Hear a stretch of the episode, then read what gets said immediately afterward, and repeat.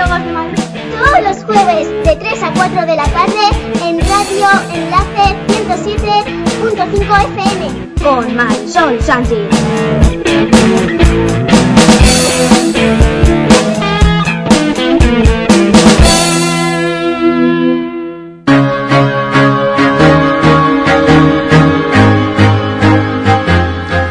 Buenas tardes, radioyentes. ¿Qué te lleváis el día? A estas horas seguro que algunos estaréis trabajando, otros estudiando los exámenes, otros de vuelta a casa. Sea lo que sea, estéis con nosotras. Aquí en Radio Enlace 107.5 FM en el octavo programa ya de tu ambiente. Hoy a mi lado tengo a Rosa, que se turnará en los siguientes programas con Almudena. Buenas tardes, Rosa. Buenas tardes, Marisol. Muchas gracias, lo primero, por todo el esfuerzo que has hecho para el programa de hoy, porque te has preparado otras secciones que no sueles hacer, que suele, hacer Almudena como actualidad ambiental. No se merecen, no se merecen. Y por supuesto a Sonia, que hoy estará al frente de la mesa de control, a la que igualmente agradezco mucho su trabajo para que el programa de hoy salga adelante. Sonia. Hola chicas, buenas tardes. Aquí estoy encantada con vosotras. Además, el reportaje eh, Radio Oyente de la semana está centrado en el futuro de las energías renovables tras haberse recortado las ayudas por parte del Gobierno. Y para profundizar más en este tema tan amplio, contaremos con la opinión de dos expertos, de Marco Vallés y de Juan Casanovas, ambos trabajan en el mundo de las energías renovables. Así que su opinión va a estar muy interesante. Por lo tanto, os animo a que os quedéis con nosotros, que continuéis el debate después en nuestras redes sociales de Twitter, Facebook y Twenty con nuestros compañeros Jorge, Sara, Cristina. Y por último, deciros que la música de hoy está dedicada a la música, a la música celta, con Carlos Núñez, Cevia y ¿qué más nos has traído, Sonia? Pues bueno, un poquito de celtas cortos, eh, mm, una chica que no sé si conoceréis que, se, que se llama Cristina Pato, eh, Sharon Shannon, eh, Wendell, bueno, hay gran variedad. Perfecto, así que radioyentes, ahora antes de dar comienzo con la actualidad ambiental, os dejo con Carlos Núñez con su canción El Pozo de Alán. No os vayáis, volvemos enseguida.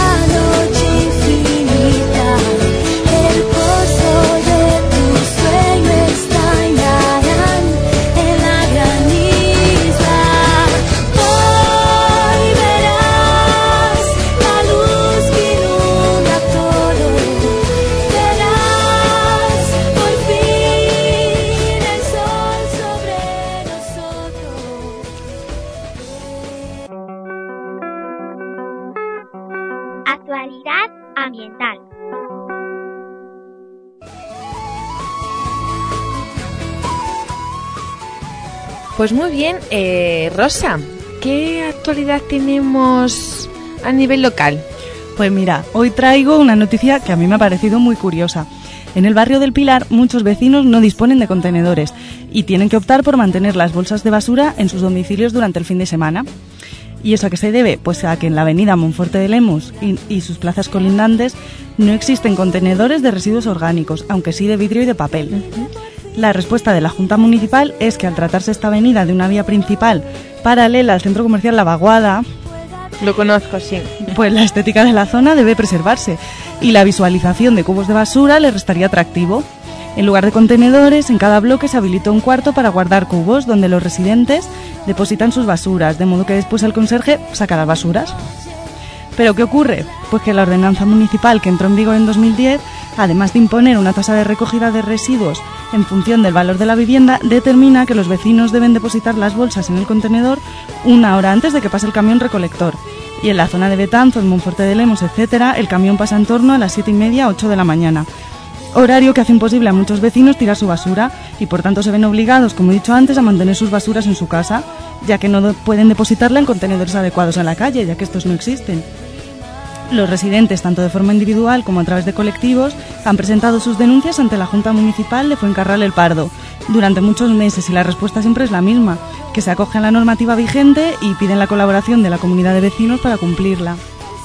Pues la verdad es que está interesante la noticia que nos has traído, Rosa, porque es verdad que hay muchas zonas de Madrid que por estética no hay contenedores cerca de las viviendas de, de los ciudadanos y por lo tanto dificulta aún más el reciclaje. y- Claro. Eh, Sobre todo en el caso de personas enfermas o personas mayores o personas que entren al trabajo una hora antes de esta hora. A mí yo siempre me pregunto lo mismo cuando bajo por la castellana. Por la castellana igual hay poquísimos conte- contenedores. No sé si habrá alguno, creo que no.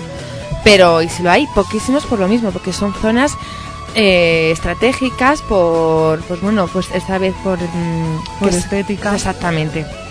Muchas Pues a gracias. ver, a lo mejor lo oímos de la castellana también. A ver.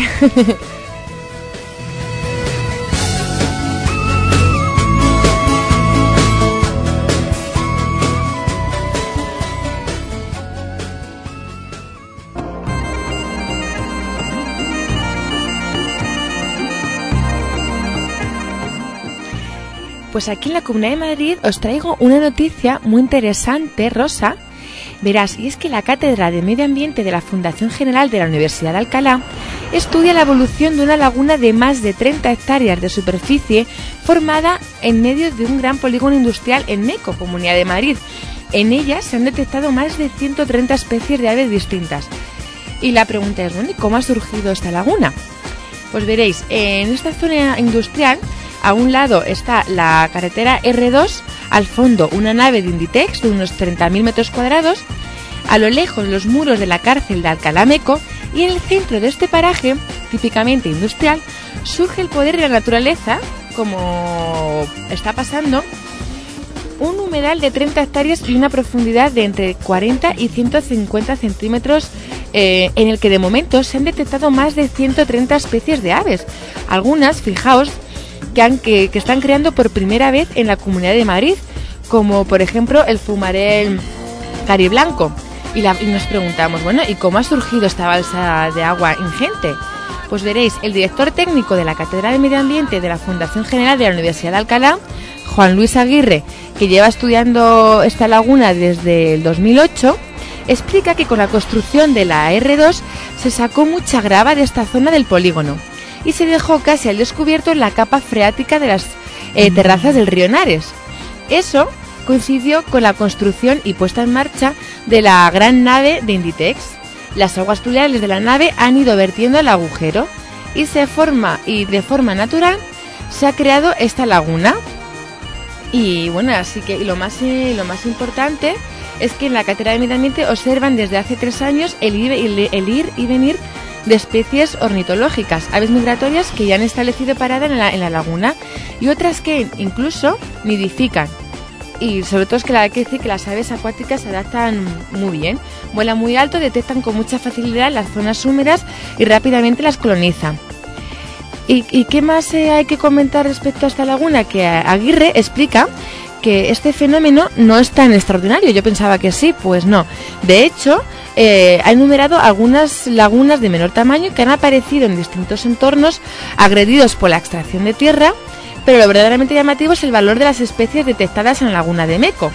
Hay lagunas más pequeñas en Arganda, en, Madrid, en Madrid y en Azuqueca de Henares, por ejemplo, pero son más profundas y lo bueno de esta laguna es que es más superficial y eso propicia la llegada de las aves eh, tan interesantes. O sea que, aparte de la construcción de la R2, la nave de Inditex ha traído todas estas aves. Exactamente, fíjate. Todo quizás nos lo quieran vender. Solo nos fijamos en la rebaja en Inditex y mira, fíjate, sí, También sí. nos traen aves. Y por último decir es que eh, el problema es que esta laguna se ubica en un polígono industrial aprobado en un plan general de or- de ordenación urbana que prevé usos logísticos para esta zona. Por lo tanto, la Cátedra de Medio Ambiente ya se ha puesto en contacto con el Ayuntamiento de Meco y con Arpegio, el organismo público de la Comunidad de Madrid propietario del terreno, y ha solicitado que se apruebe un convenio en el que se especifiquen, pues, oye, cambios de usos en estos suelos para que la laguna sea respetada en el futuro. Hombre, por supuesto. Así que muy interesante, ¿verdad, Rosa? Sí, por supuesto. Estas noticias es que nos suelen salir Y es que si no, no nos enteramos. Por eso está, estamos aquí en el programa Tu Ambiente.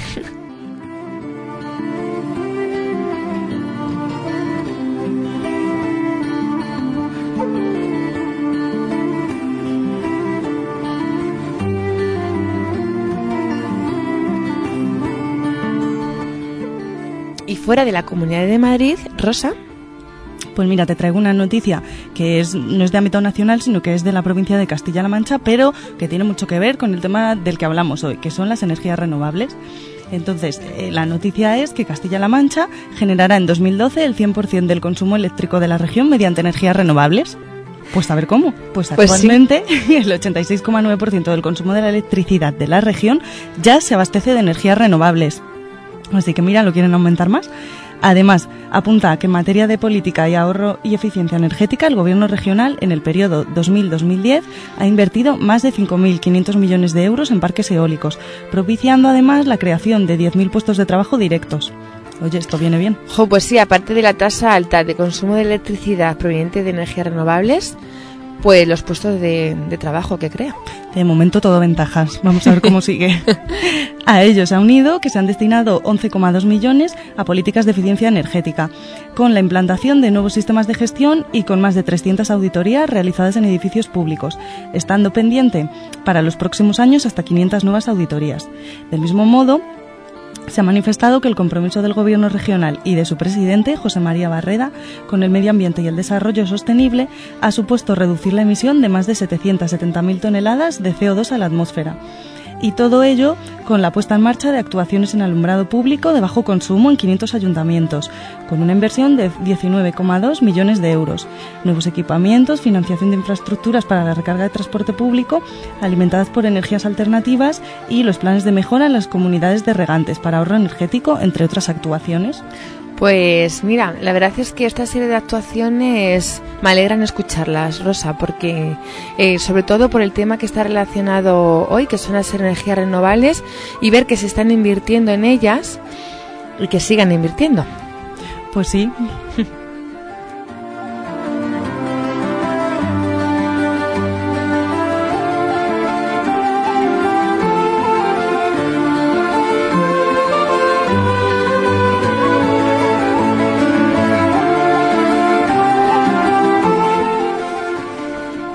Fuera de nuestras fronteras, os traigo una noticia de Francia.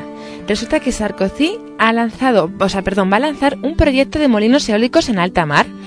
Eso es, de hecho, el presidente francés la- eh, lanzó, ha lanzado esta semana la construcción de molinos de vientos instalados en alta mar, un plan con el que se pretenden generar 3.000 megavatios y cuyo coste ronda los 10.000 millones de euros.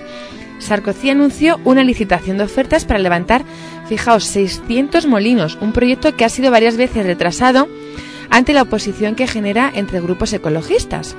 Los molinos estarán reagrupados en torno a cinco parques que entrarán en funcionamiento a partir de 2015 y que producirán la energía equivalente a dos centrales nucleares. Sarko- Sarkozy señaló que el objetivo de Francia es tener una industria eólica competitiva y a medio plazo poder exportar tecnología. Pues es muy buena noticia, ¿no? Porque Sarkozy es más amigo de la energía nuclear. Sí, sí, sí. Y, además el, el- el dato interesante es que con la energía eólica que, que pretendan generar, pues equivale a dos centrales nucleares.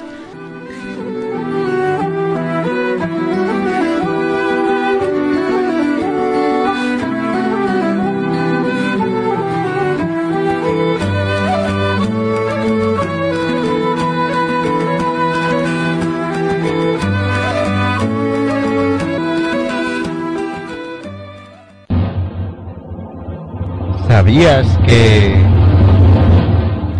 Utilizar el microondas en lugar del horno convencional supone un ahorro entre el 60 y el 70% de energía y un ahorro considerable de tiempo?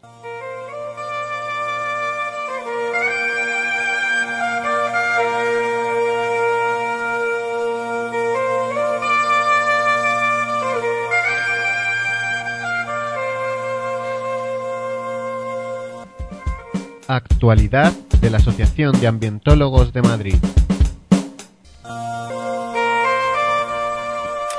Radio oyentes, ahora nos toca la actualidad de la Asociación de Ambientólogos de Madrid a cargo de Rosa. Bueno, pues os voy a recordar que la segunda fase de la campaña A por 500, que es, eh, está destinada a conseguir 500 socios para la Asociación de Ambientólogos de Madrid. Entonces os voy a recordar los descuentos para que los tengáis presentes y se lo digáis a compañeros que sean ambientólogos o vosotros mismos. A ver, si eres socio de la Asociación de Ambientólogos de Madrid y traes a un amigo, obtendrás un descuento del 50% en la cuota de 2011 y tu amigo tendrá cuota gratuita como socio básico para el año 2011. Si eres socio y traes a dos amigos, podrás disfrutar de un 75% de descuento en la cuota de 2011 y tus dos amigos tendrán cuota gratuita como socio básico para el 2011. Y si eres socio y traes a tres amigos o más, tanto tú como tus amigos podréis beneficiaros de cuota gratuita para el año 2011 y además una camiseta 100% ambientólogo para ti, siendo la tipología de socio de tus amigos socio básico y la tuya la que corresponda. Y si no eres socio de la Asociación de Ambientólogos de Madrid, hazte socio ya, porque tendrás un 50% de descuento en la cuota de 2011. Pues radioyente, ya sabéis, si conocéis a algún ambientólogo, si sois ambientólogos y no estáis apuntados al colegio, hacedlo ya que se acaba el tiempo de rebajas.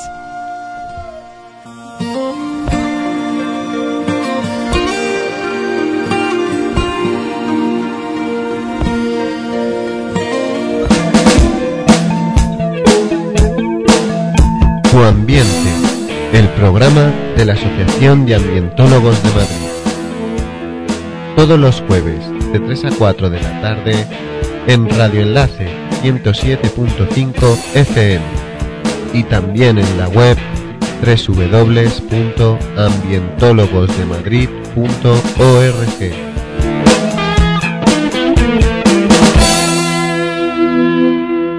El reportaje de la semana.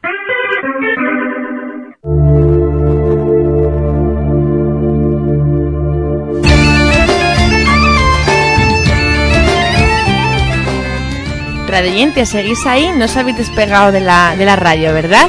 Porque os traemos el reportaje de la semana con dos expertos que nos van a comentar después su opinión acerca del futuro de las energías renovables.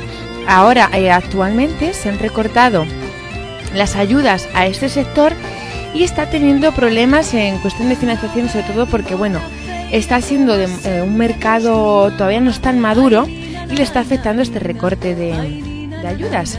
De hecho, Rosa nos trae algunos datos bastante interesantes. Pues sí, os voy a hablar un poco del consumo energético.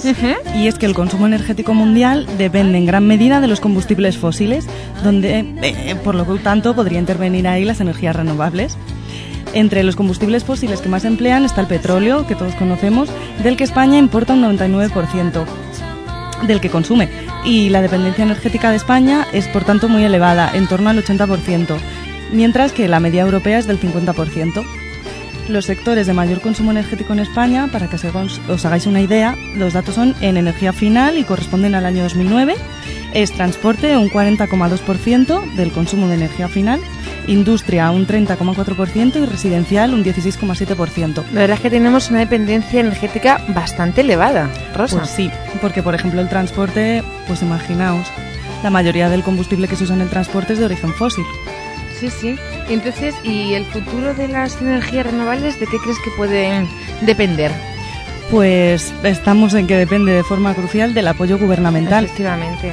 Estas energías desempe- deberán desempeñar un rol central para conseguir un entorno energético más seguro, sostenible y confiable en años futuros, pero el aumento de su contribución depende de la solidez del apoyo gubernamental, porque para ser competitivas en costes frente a otras fuentes de energía deben contar con algún apoyo, ya que actualmente están en desventaja frente a otras energías. Frente a otras. Pues sí, Rosa. De hecho, voy a comentar rápidamente las ventajas de las energías renovables para que, oye, que se siga apoyando a estas energías. ¿Y por qué hay que apoyarlas? Porque veréis, las energías renovables existen reservas ilimitadas. Además, eh, reducen las emisiones contaminantes asociadas a las energías fósiles y, por lo tanto, res- eh, disminuyen los efectos perjudiciales para la salud humana. A su vez, se reduce así la dependencia energética y contribuye, como ha comentado Rosa en, la anterior noticia, a generar empleo. Aunque el crecimiento de estas energías se ha visto frenado principalmente por la falta de un marco regulatorio estable. De hecho, la, la aparición de prácticas proteccionistas en terceros países y sus altos costes frente a otros agentes. Así que entre y más ventajas que hay, lo que pasa es que para no alargar más y antes de dar pie a la entrevista que hemos hecho eh, a, a Marcos, ¿quieres comentar alguna cosa, Rosa? Nada, que últimamente organizaciones ecologistas han estado apoyando firmemente las renovables. Por ejemplo, Greenpeace o Ecologistas en Acción. De hecho, Ecologistas en Acción ha publicado hace poco un informe en el que proponen sistemas energéticos a futuro con con gran presencia de energías renovables. Se plantea que para la generación eléctrica, para garantizar la cobertura en las horas pico, hay que contar con una potencia de base de 4.000 megavatios de cogeneración y 3.000 megavatios de hidroeléctrica. El resto, hasta los 36.500 megavatios considerados como pico de demanda, incluyendo los márgenes necesarios, ellos consideran que tendrían que cubrirse por biomasa, termosolar e hidroeléctrica, que incluiría el bombeo. Cada vez vamos sacando más datos, ¿verdad, Rosa? Datos de energías renovables, bueno. Hay un montón.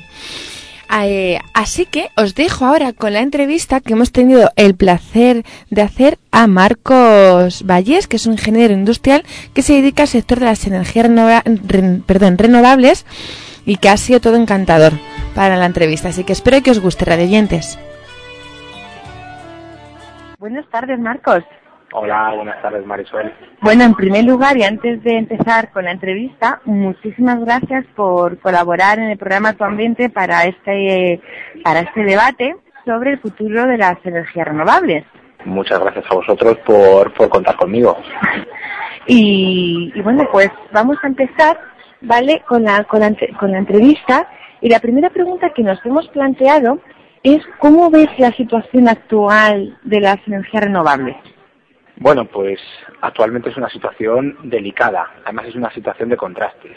Es delicada porque actualmente eh, la generación eléctrica mediante energías renovables eh, es, una, es una, actividad denostada, está mal vista, el gobierno y, y ciertos medios o ciertos, y ciertos lobbies empresariales eh, han han, han hecho una campaña muy buena culpando a una serie de, de, de la economía, como el déficit tarifario y tal, muchos de ellos imposibles de, de contrastar. El caso es que le han dejado en la opinión pública, bueno, esto es algo palpable, tiene, tiene una mala reputación. Esto contrasta con, con que actualmente este año ha superado la producción, ha batido un récord de producción energética mediante, mediante, estas, mediante estas tecnologías y se ha pasado de- del tercio, el tercio de la, de la energía consumida en España, bueno, en la península ibérica, eh, se ha producido mediante tecnologías renovables, eólicas, fotovoltaicas, eh, la gran la gran hidráulica, eh, la gran hidroeléctrica no entra como te- con- dentro del término de energías renovables, sí es una energía renovable, pero no para el gobierno, no está dentro del régimen especial. Eh, entonces, bueno, quiero decir que, que el crecimiento está siendo magnífico y los resultados son muy buenos. No obstante, la, la actual crisis y la coyuntura y, y estas estos intereses que no se saben muy bien, bueno, sí se sabe, pero pero nadie comprende más que el gobierno, la están dejando en una situación un poco un poco mala. Eh, actualmente somos somos líderes en energías renovables, dependiendo de cada uno de los campos, pero estamos entre los tres o cuatro primeros países en producción de energía eólica, igual en fotovoltaica, y tenemos una situación privilegiada. Tenemos una, una cantidad de radiación eh, solar que ningún país de Europa tiene, eh, tenemos una cantidad de metros de costa que ningún país tiene para aprovechar las mareas. Tenemos islas con laguna volcánica, como en Canarias, que se puede aprovechar para la geotermia. Eh, tenemos una cantidad de masa forestal bárbara para, para hacer biomasa. Y tenemos lo- los combustibles, por llamarlo de alguna manera, eh, apropiados y estamos en la situación ideal para, para aprovecharla. Para aprovecharlo, ¿verdad? No, Sí, pero, pero no lo estamos haciendo todo lo bien que debiéramos. Y entonces, eh, Marcos, como bien has dicho, la, con la situación en la que está viviendo las energías renovables, con la crisis y todo, mm, ¿crees que hay que mantener las ayudas que hasta ahora recibían los ciudadanos y las empresas por utilizarlas? Eh, sí y no. Eh, digo sí, refiriéndome a las instalaciones que actualmente están montadas. Eh, no se puede quitar retroactivamente una prima.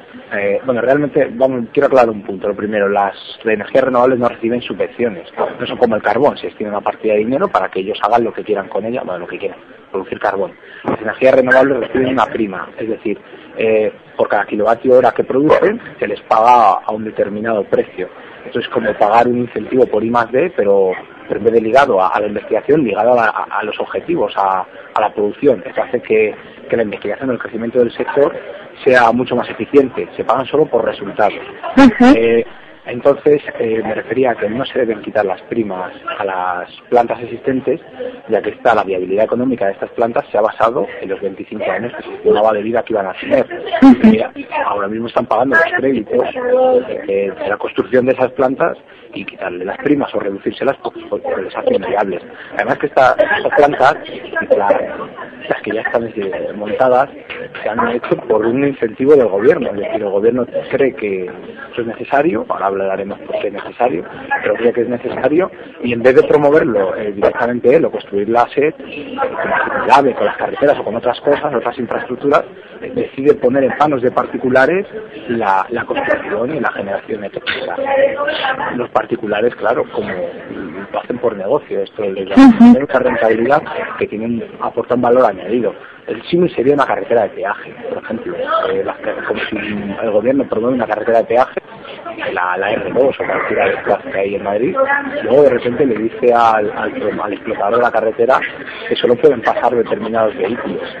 Y bueno, pues depende del número que fije, pero en este caso la reducción que ha fijado el gobierno es fuerte, es del 30% aproximadamente. Sí, sí, se nota.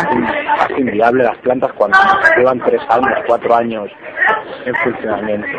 Y entonces, Marcos, eh, ¿crees que tienen futuro las, las, las energías renovables sin las respectivas ayudas?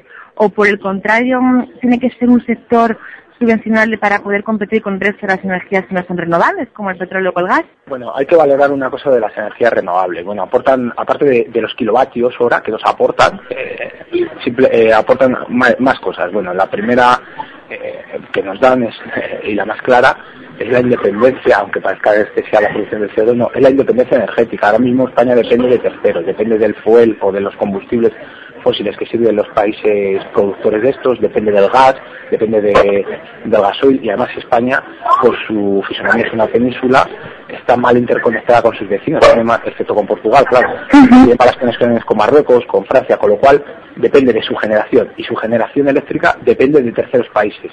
Con lo cual, el aprovechar nuestros combustibles, lo digo entrecomillado porque no son combustibles, Claro. aprovechar el aire, el sol que tenemos, el- la fuerza de- de- del agua, eh, etcétera, eh, nos da una independencia. Otro punto que nos da mayores es la, la reducción de CO2, esto es quemar, bueno, aprovechar el sol, aprovechar el viento, elimina, sobre, elimina los gases de efectos invernadero y, bueno, tiene una repercusión porque no hay que pagar las sanciones por incumplimiento de, de los tratados internacionales, del protocolo de Kioto y estas cosillas. Eh, bueno, hay otra- otro punto a mayores. Toda la, la producción energética de electricidad que hagamos sin CO2 eh, es un punto muy favorable porque va a haber una, una producción energética, un consumo energético de los vehículos se va a desplazar a la red eléctrica, va a aparecer coche, el coche eléctrico y va a haber cierta, una cantidad de vehículos que van a dejar de, de- usar las gasolineras para enchufarse a la red. Si hemos si resulta que esa energía eléctrica la consumi- o la producimos mediante la quema de carbón, por ejemplo, pues no hemos avanzado nada. Entonces, el potenciar las energías renovables es muy positivo. Eh, ahora bien, las, la producción de energías renovables o la producción de, de electricidad sin subvenciones es posible? Sí, sí es posible. A día de hoy no. Se, pre- se prevé que en 2013-2015 la- eh, las energías renovables más punteras o más o que más capacidad o que más energía producen, como la eólica, después la fotovoltaica, lo será. La eólica está a punto de poder ser de, de poder competir con las otras, con valores añadidos como los que he dicho, que, que las otras no tienen, que, que la, la quema de una central de ciclo combinado no tiene ese valor añadido. Pues- Ay, perdona, perdona que sigue. Nada, no, pero a, a igualdad de precio, a igualdad de precio del kilovatio hora, es mucho más interesante montarlo o tenerlo producido por una energía renovable. Por último, Marcos, para terminar rápidamente, ¿cuál crees que es la energía del futuro? ¿Sigues pensando que bueno, las energías renovables son nuestra energía del futuro? Eh, son la energía del futuro. Lo que pasa es que un país, un país de tamaño medio como es España, no puede poner los huevos en una cesta, tiene que diversificar. Entonces, todo pasa por un mix. Un mix y, y ver la tendencia evolutiva de, de cada una de las energías. Eh, hay que potenciar las renovables, como he dicho, son, son el futuro, y luego hay que intentar suprimir las, las tecnologías que producen el CO2, que ahora mismo es un problema, ¿no? los gases de efecto invernadero, eliminar el carbón, pero no eliminarlo tal cual, ahora ya no producimos energía con carbón, no, porque esas centrales se pueden reciclar, se puede utilizar para biomasa, se puede producir energía, energía a partir de los residuos sólidos urbanos, eh, se puede producir, que son tecnologías, no renovables, por lo menos muy, muy beneficiosas para el medio ambiente y que para, para el personal. Luego el tema de las nucleares, pues a los nucleares yo creo que se le pasa por la cabeza, o si se le pasa por la cabeza no, decirlo y mantenerlas existentes sería conveniente siempre cuando se solucione el problema de los residuos. De los residuos. Sí, no, la verdad es que el tema de la energía nuclear eh, es un tema problemático en ese sentido y que hablaremos en otro programa y que me gustaría contar con tu opinión, Marcos. Encantado. Y nada, siento cortarte, pero es que se nos pasa el tiempo volando y la verdad que muchísimas gracias. Pues muchas gracias por llamarme y un saludo a todos.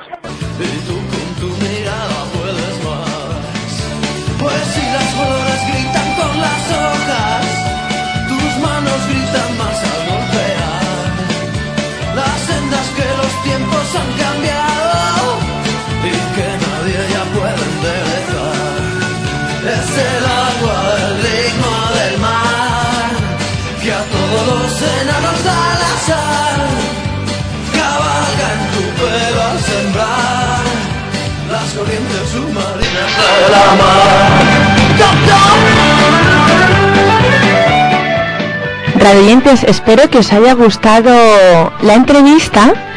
Espero que os quedéis aquí porque tengo al, al otro lado del teléfono a Juan Casanuevas, otro experto en el sector de energías renovables, ya que trabaja en este sector. Y si no me equivoco, está al otro lado del teléfono. Juan, Sí, ¿qué hay? Hola. buenas tardes. Muy buenas tardes. Bueno, en primer lugar agradecerte tu colaboración y ayudarnos a sacar alguna conclusión en el reportaje de esta semana. Bien, nada, encantado. Pues mira, para ser, para no, no enrollarme yo mucho, te voy a proponer una, la primera pregunta que es la misma que le hemos eh, propuesto a, a tu compañero Marcos. Sí. Y bueno, Juan, ¿tú cómo ves la, la situación actual de las energías renovables?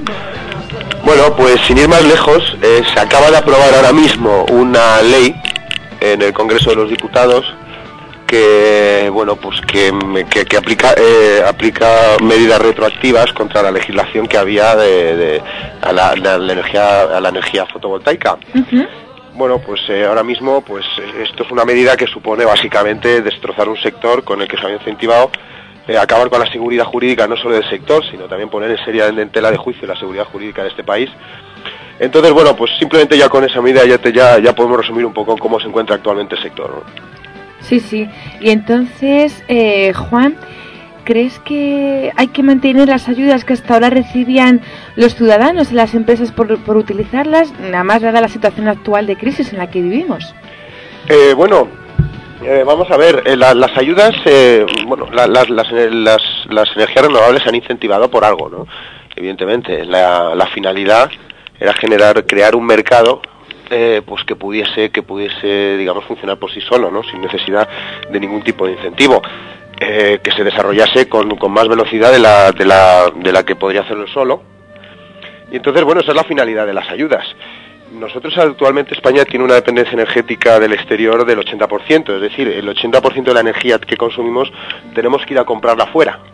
¿Y a quién se la compramos? Pues se la compramos a Argelia, se la compramos a Rusia, a Venezuela, eh, eh, a Irán, etcétera, ¿no? Eh, a Arabia Saudí, por supuesto. Esto pues nos pone en una situación de un gravísimo peligro y un gravísimo riesgo, ¿no? De hecho hay un caso, bueno, tenemos tenemos innumerables casos, hay un caso que es muy cercano, eh, gas natural que compra el gas el gas el, el gas natural Argelia, la empresa gas natural, pues Argelia ha decidido, bueno, a través de su empresa estatal Sonatrach decidió subir los precios del gas con efectos retroactivos de los últimos a los últimos tres años y decidió que bueno pues que, gas, que la empresa gas natural le debía 1.500 millones de euros.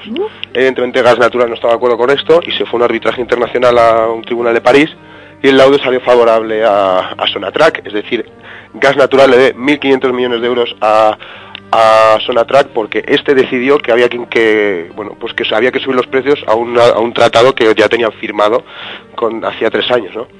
Eh, esta situación, bueno, pues no hace más que revelar el grandísimo pelirriesgo que tenemos.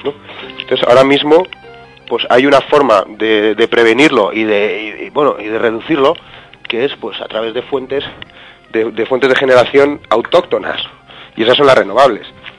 Si se hubiesen hecho bien las cosas, a día de hoy podríamos plantearnos si se puede elegir. Pero tal y como se han hecho, hoy no ya no podemos elegir. Las energías renovables son, o sea, lo que habría que plantearse es, las energías renovables son el camino, lo que habría que plantearse es qué otro tipo de energías podrían acompañarlas, ¿no? Claro, porque depender solo de las energías renovables, efectivamente, mm, no se puede. ¿El qué, perdón? Sí, que digo que efectivamente, como, como bien estábamos comentando, que depender solo de las energías renovables, que actualmente España no puede. Hombre, no puede primero porque no, porque no hay volumen. Vamos al final, em, al final el mix, eh, se trata de conseguir un mix energético compensado, ¿no? O sea, necesita estar compensado pues con, con fuentes de generación eh, gestionables, no gestionables, y bueno, pues, pues que permitan, que permitan que el sistema pues que te- tenga cierta flexibilidad. A día de hoy, bueno, pues las energías renovables que, digamos, con, con más, más implantadas dentro de lo que es el sistema eléctrico son, son por supuesto, la eólica, la que más, la, la hidráulica y la fotovoltaica. Evidentemente hacen falta sistemas de generación que, bueno, pues que, que ayuden a gestionar esa energía, porque esas energías se produce, se produce en energía solar- eh, electricidad fotovoltaica cuando luce el sol, pero no necesariamente cuando el cliente quiere consumir, ¿no? Entonces, bueno, pues para, para hacer esos ajustes, para eso están las, las centrales de gas natural, ¿no? Pero bueno, mm, pero sí es cierto que ya existen tecnologías que sí son gestionables, como la termosolar y demás. De lo que se trata es de tratar de depender lo mínimo posible de, de terceros, ¿no? Y de, y de países además que, que tienen una fuerza las mesas de negociación gigantesca y que nos pueden hacer muchísimo daño, ¿no? Como ya están demostrando. Como ya, efectivamente. Y, y entonces, mm, ¿crees, Juan, que tienen futuro ahora mismo, hoy por hoy, las energías renovables sin, estas ayudas que habías comentado al principio? Pues bueno, mm, la, la energía eólica, lo que se paga por la energía, la tarifa regular que se paga por la energía eólica es la más baja de Europa y podríamos decir que ya es una energía que podría llegar a ser, o sea, que podría ser competitiva por sí sola en muy muy muy corto espacio de tiempo, ¿eh? pero pero vamos, tan corto como que si este año la energía, la, la electricidad es cara, pues ya sería competitiva, ¿eh? sin necesidad de ayudas. Mira, pues eso es un dato positivo, Juan, porque yo sinceramente veía, lo veía un poquito más pesimista. El, Bueno, y la fotovoltaica igual, ¿eh? La foto, a la fotovoltaica para que el consumidor se pueda poner unos paneles solares en su casa y generarse su propia electricidad, digamos, al, a un coste, al mismo coste como mínimo de, de lo que le cuesta, de lo que le cuesta las eléctricas, quitándose las eléctricas de encima, por supuesto, pues eso no debe tardar más de dos o tres años, ¿eh? bueno, pues a corto plazo entonces. Sí, sí, por supuesto. Y, y por último, Juan, con, mira, ahora con el, con, la- con el dato que nos has dado de la energía eólica y todo, ¿cuál crees que es la energía de- del futuro? ¿Las energías renovables?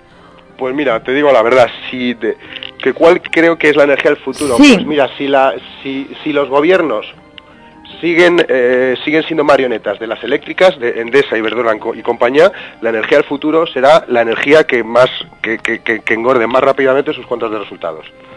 No obstante, mm, si, las, si los gobiernos empiezan a hacer caso a los ciudadanos que los votan, pues entiendo que la energía, la energía del futuro no es una energía del futuro, es un mix energético compensado eh, de, de- de- con fuentes de energía limpias y autóctonas y sobre todo con tecnologías cuya cadena de valor entera se quede en nuestro país ¿no? y no haya que no tengamos que recurrir a, a- a terceros países para poder para poder eh, acceder a estas fuentes ¿no? Efectivamente, y lo importante es disminuir esa dependencia y sobre todo de, de- de utilizar una energía que sea rentable y que sea lo menos contaminante posible, claro. Por supuesto, por supuesto.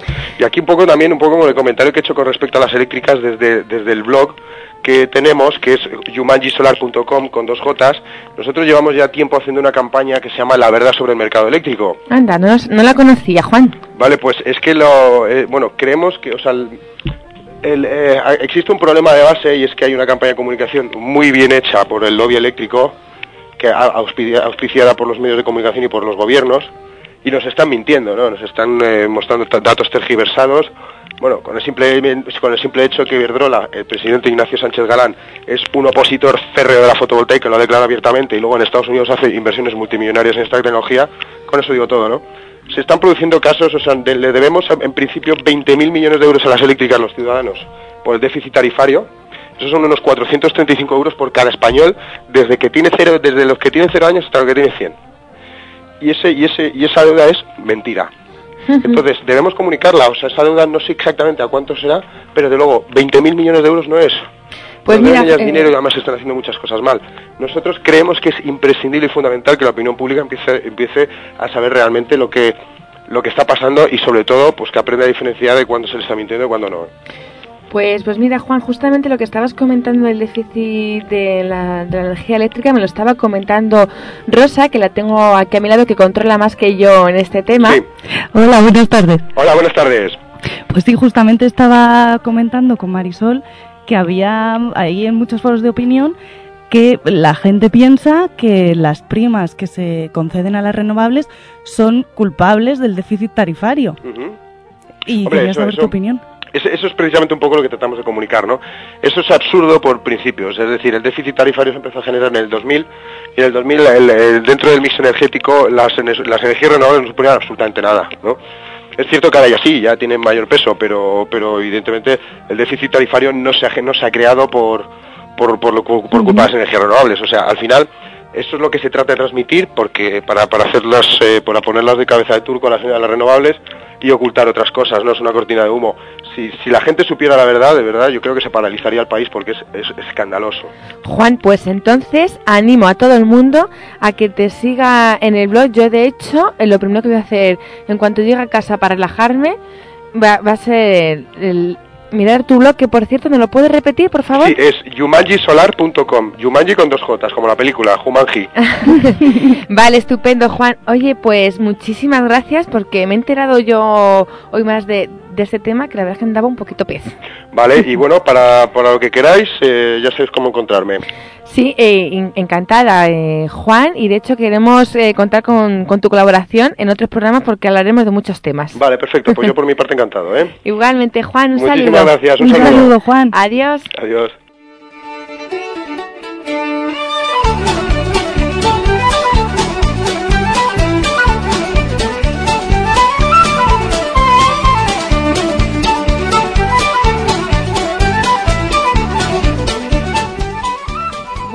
Pues la verdad es que Rosa eh, se lo dejo a los radioyentes que nos sigan en el debate con, en las redes sociales porque ha estado muy interesante. Sí, efectivamente. Además, Juan, yo buscando información sobre el déficit tarifario, que era un tema que me interesaba bastante, he encontrado mucha información, como él decía, en su blog. Sí, o sea que hay mucho de, de qué hablar, ¿verdad? Radioyentes, así que, ¿qué pensáis? ¿Creéis que hay que seguir manteniendo las ayudas a las energías renovables? ¿O por el contrario hay que mantenerlas? ¿Qué pensáis? Yo la verdad es que con las opiniones tanto de, tanto de Marcos como de Juan, lo que sí se ha quedado claro es que ya hay energías renovables que yo personalmente pensaban que no eran todavía competitivas, pero que sí lo son, como la energía eólica. Pero eh, también sigo pensando que hay que seguir manteniendo las ayudas, como bien decía Marcos, aquellas instalaciones existentes y de aquellas energías que todavía están empezando y que no tienen tanta fuerza como, como la energía eólica. ¿Y a ti qué te parece? Sí, eh, a mí me parece desde luego que tienes toda la razón y me parece que ellos han comentado un punto muy importante que es nuestra dependencia energética.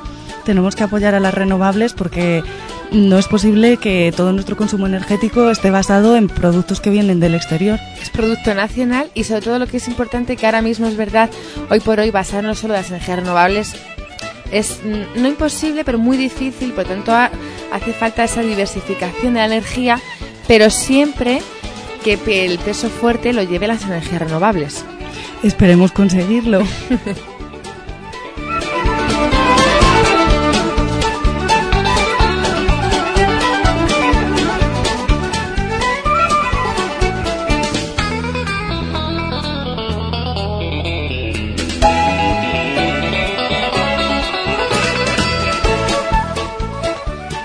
Radioyentes, pues ahora tras el reportaje de la semana, Sonia nos va a comentar una rueda de prensa que llevó a cabo Ecologistas en Acción el martes 18 de enero acerca de la calidad del aire en la ciudad de Madrid.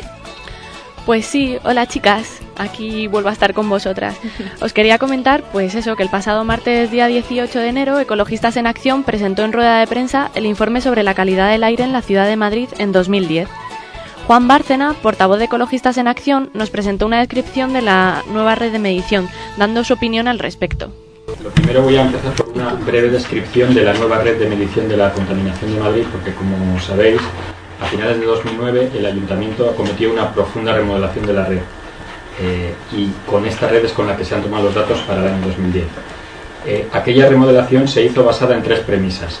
Que era necesario, o sea, la primera sería que era necesario equilibrar la red en cuanto a la tipología de las estaciones, puesto que se consideraba que la antigua red, todas las estaciones, excepto la de la casa de campo, eran de tipo tráfico, es decir, que estaban localizadas muy cerca del diario y medían la contaminación de tráfico, y que era eh, necesario que la red dispusiera de estaciones, además de tráfico, pues estaciones de fondo urbano, eh, situadas más lejos del diario, por ejemplo en parques y jardines o en plazas, y estaciones eh, suburbanas, como la de la casa de campo, fuera del núcleo urbano consolidado. Eh, la otra premisa era que era necesario que la red cubriera nuevos desarrollos eh, que una red diseñada en los años 80 no cubría, como eh, San Chinarro o el ensanche de Vallecas, etc. Y la tercera premisa era que eh, la red fuera comparable a otras redes de países capitales europeas como Londres, París, puesto que se hacen comparaciones y es necesario que sean similares para que se puedan comparar bien. Ecologistas en Acción en su momento estuvo de acuerdo con esas premisas, pero no estuvimos de acuerdo en la concreción de la nueva red, en la ubicación de las estaciones. Como comenta Juan Bárcena, Ecologistas en Acción estuvo de acuerdo con estas premisas, pero no con la ubicación de las nuevas estaciones, ya que de las 24 estaciones, 9 eran de tráfico, 12 de fondo urbano y 3 estaciones suburbanas, por lo que se pasaba de una red basada en el tráfico a una red que huía del mismo. Además, eliminaron las estaciones que daban peores registros, las situadas en el eje norte-sur de la ciudad, la que se encontraba en la plaza de Gregorio Marañón, en el Paseo del Prado y en la calle Luca de Tena, siendo sustituidas por una única en la Castellana. Además, no todas las estaciones miden todos los contaminantes como antes lo hacían. A continuación nos detalló los datos de los contaminantes registrados en 2010 que yo os voy a intentar resumir en un momentito. 18 de las 24 estaciones presentaron un valor medio anual por encima del límite exigido para el dióxido de nitrógeno, que es un contaminante emitido principalmente por los automóviles. La legislación sobre este contaminante data del año 1999 y en este año se estableció que en 2010 se debería cumplir el valor exigido. Por tanto, incumplimos la legislación vigente. Por otro lado, en el caso de las partículas en suspensión no hay incumplimiento legal, aunque la legislación europea es mejorable, ya que se aleja bastante de las recomendaciones de la, de la OMS, de la Organización Mundial de la Salud. Y por último, en el caso del, del ozono troposférico, hay cuatro estaciones que superan el límite legal.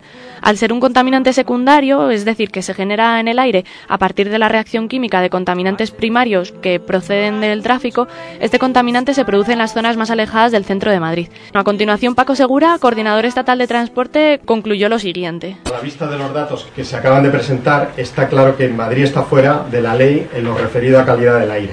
A pesar de lo que está diciendo en el ayuntamiento, eh, hay contaminantes como el dióxido de nitrógeno que están por encima de los valores legales y esto para desgracia de la salud de los madrileños. ¿no?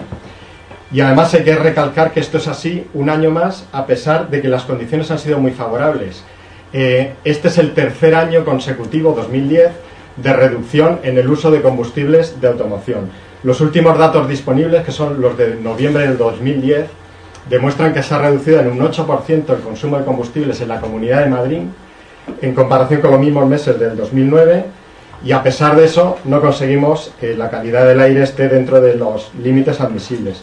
También hemos tenido una meteorología bastante inestable. eh, durante el 2010 llovió un 26% más que la media, eso indica que de alguna forma el, tiempo atmosférico ha sido bastante inestable.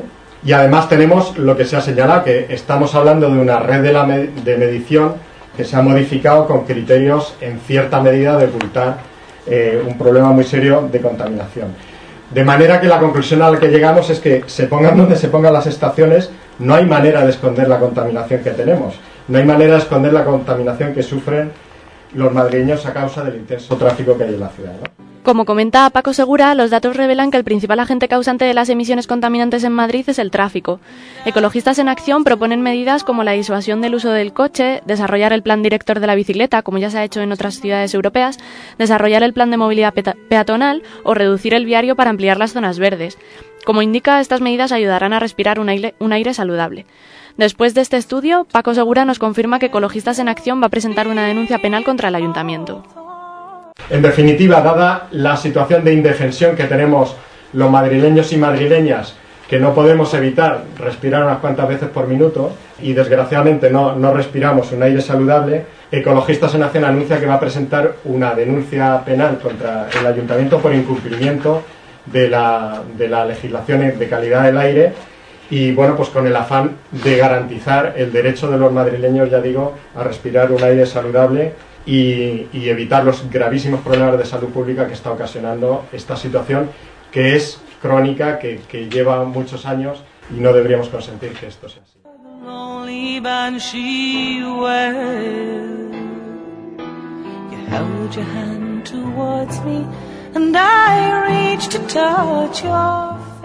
Bueno, chicas, pues esta es la conclusión que hemos sacado. Al parecer, respiramos un aire en Madrid bastante contaminado. No sé qué os parecerá, pero bueno, imagino que somos todos conscientes con la boina que tenemos en Madrid. No, la verdad es que sí, un trabajo bastante currado, Sonia, el que has hecho para resumir todo la, la rueda de prensa. Bueno, que ahí teníamos hicieron. que estar Rosa y yo como buenas periodistas. Pues sí, y la verdad es que se nos ha quedado, pues sí, un poquitín más claro y que habrá que ver estos días a ver qué es lo que queda. ya veremos cómo evoluciona la cosa.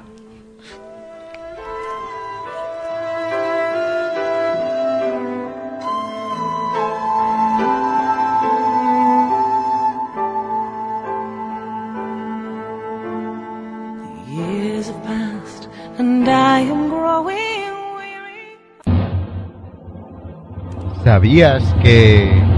Las bombillas incandescentes solo aprovechan en iluminación un 5% de la energía eléctrica que consumen. El 95% restante se transforma en calor, sin aprovechamiento luminoso.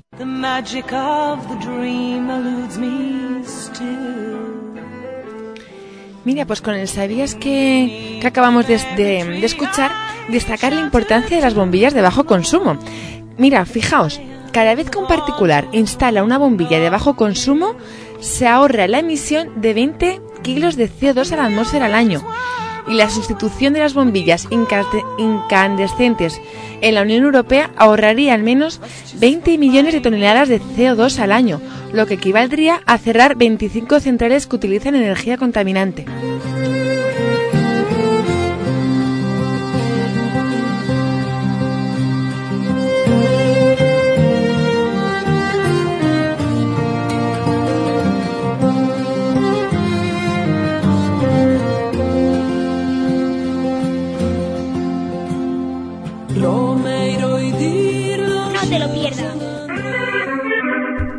Radioyentes, ahora Sonia rápidamente nos va a traer eh, las cosas que no nos podemos perder esta semana. Pues sí, hola chicos. Eh, bueno, para variar, como esta es la última sección, vamos muy pillados de tiempo, así que lo voy a intentar resumir todo muy rápido.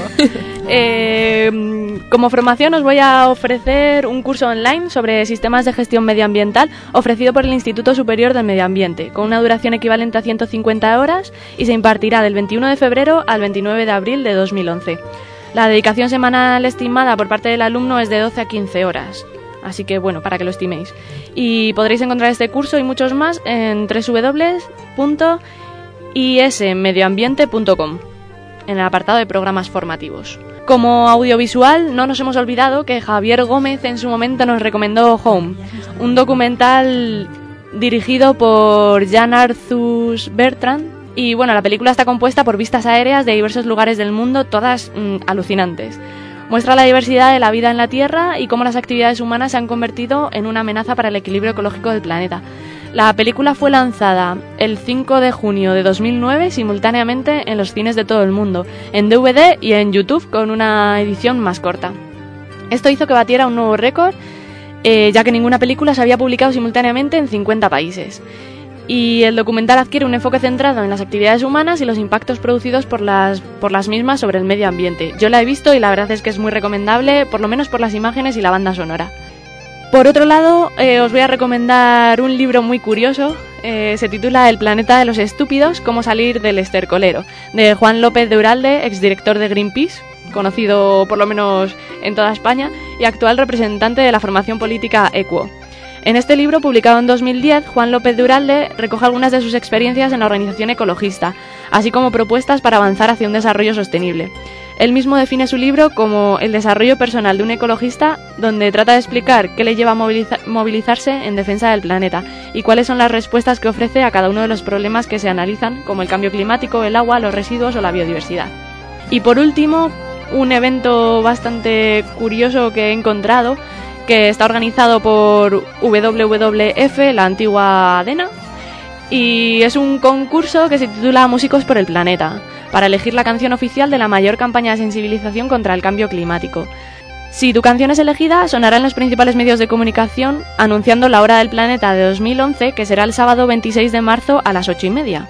Además, tendrás la oportunidad de tocar en la fiesta por el planeta ese mismo día en Madrid.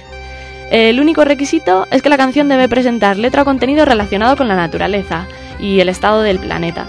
El plazo para partici- participar para los interesados es hasta el 1 de marzo y bueno, solo tienes que rellenar un formulario que aparece en, en la web eh, www.wwf.es barra la hora del planeta y ahí buscar eh, el apartado de músicos por el planeta o enviar el CD o, eh, con la canción a la dirección que viene ahí en la web. Bueno, esta es la aportación que puedes realizar si eres músico. Si no, ya sabes que a las 8 y media del sábado 26 de marzo puedes apagar las luces durante una hora como muestra de lucha contra el cambio climático. Y bueno, como curiosidades, eh, os voy a poner antecedentes. Eh, no sé si lo sabréis, yo no lo sabía, me he informado y resulta que la famosa Hora del Planeta comenzó en una única ciudad, en Sydney, el 31 de marzo de 2007, cuando 2,2 millones de personas apagaron las luces durante una hora para reclamar acciones contra el cambio climático. Un año después, en 2008, se unieron 370 ciudades y convirtieron esta iniciativa en un movimiento global por la sostenibilidad, consiguiendo que entre 50 y 100 millones de personas apagaran las luces. La Hora del Planeta de 2009 hizo historia y se convirtió en la acción voluntaria global más grande nunca vista. Pero el movimiento global fue más allá durante la Hora del Planeta de 2010, cuando ciudadanos de 128 países de todos los continentes apagaron las luces, celebraron fiestas y reuni- reuniones a la luz de las velas y organizaron actividades. Todo muy romántico. La hora del planeta de 2011 quiere ir más allá de la hora y del cambio climático, señalando el momento, a partir del cual los individuos, las empresas y gobiernos se, se comprometerán a realizar acciones a favor del planeta para todo el año. Hogares, oficinas, edificios oficiales e iconos arquitectónicos de Europa, Asia, África, Oceanía y América se oscurecerán para simbolizar las acciones de las personas. Así que si quieres participar en este movimiento global, pues yo te animo a que actúes. Muchas gracias, Sonia.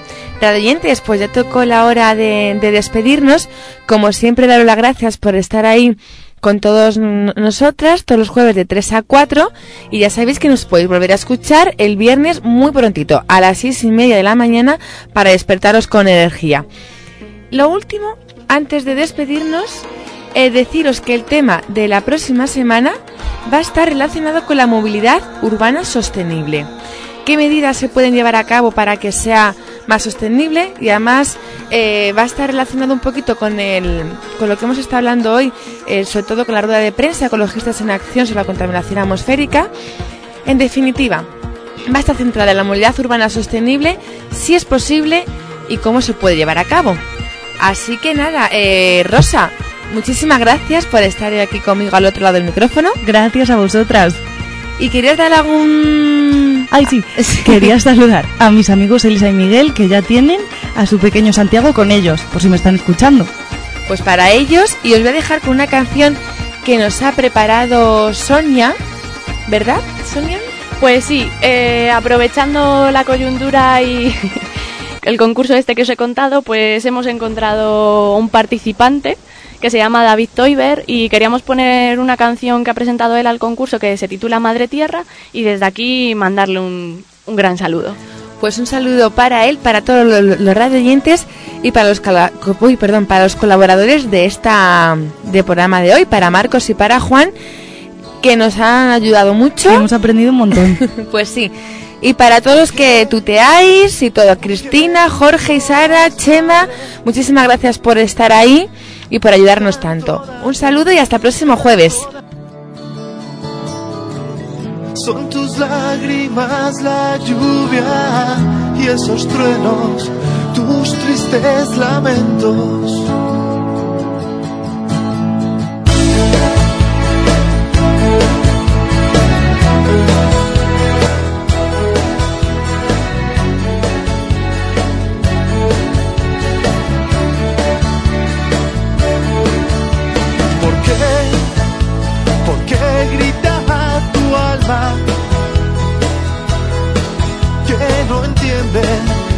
Comprende los motivos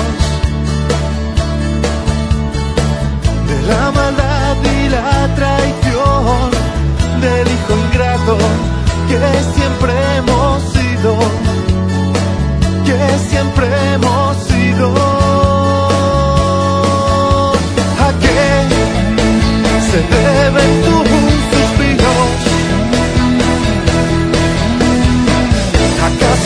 ¿Acaso muestran resignados tu dolor? Tal vez se sienten afligidos y solo busquen un poco de compasión. Puede que estas gotas frías que salpican hoy mi cara sean notas de canciones, melodías de esperanza, vientos de resignación, inundaciones del olvido, pensando en lo que tenemos y en lo que pudo haber sido, huracanes de nostalgia, terremotos de emociones, pesan en nuestras conciencias sucias e inmisericordes, unos hombres desquiciados, víctimas de sus errores, gritan descorazonados, Madre Tierra.